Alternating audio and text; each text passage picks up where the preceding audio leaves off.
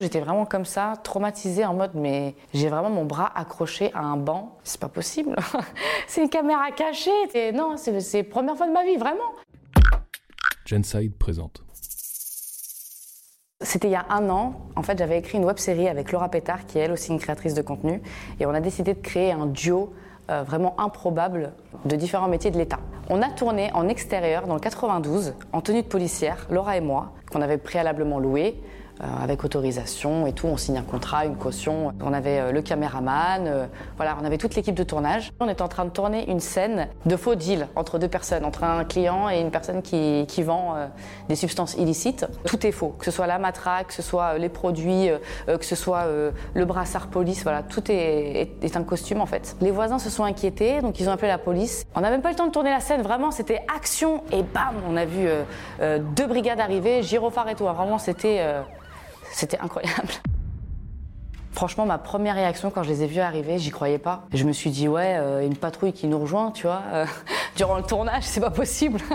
Là, on s'est dit non. En fait, il y a vraiment des gens qui ont cru qu'on était des vrais policiers, qu'on mettait des gens en danger dans la rue. Eux aussi étaient choqués parce que quand ils sont arrivés, ils nous ont vus en tenue de police, vraiment exactement les mêmes qu'eux, vraiment exactement la même chose, le matricule, évidemment les fausses armes. Et ils nous ont expliqué qu'il y avait des gens auparavant qui s'étaient déjà déguisés en policiers pour agresser des gens, euh, rentrer chez eux. Et euh, de là, on nous en garde à vue. On n'a même pas rigolé avec nous, c'était allez, vous montez direct.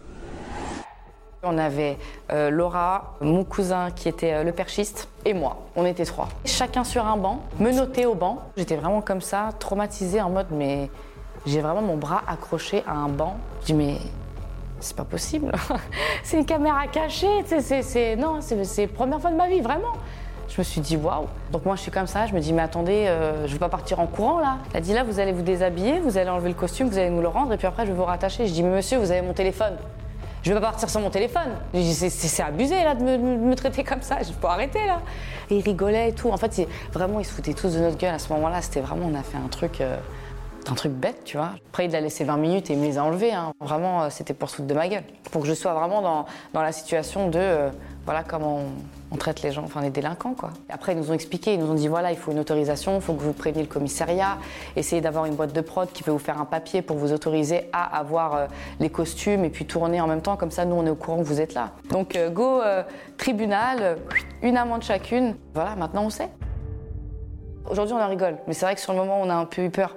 On s'est dit merde, t'es déguisé quand même, t'as un costume de police, tu risques euh, peut-être 30 000 ou 300 000 euros d'amende, je me rappelle plus, des années de prison. Parce que vraiment, tu te fais passer pour un membre de l'État, en fait. Euh, en ayant ce costume, t'as un, certain pouvoir, c'est un métier quand même. C'était ma pire expérience de tournage.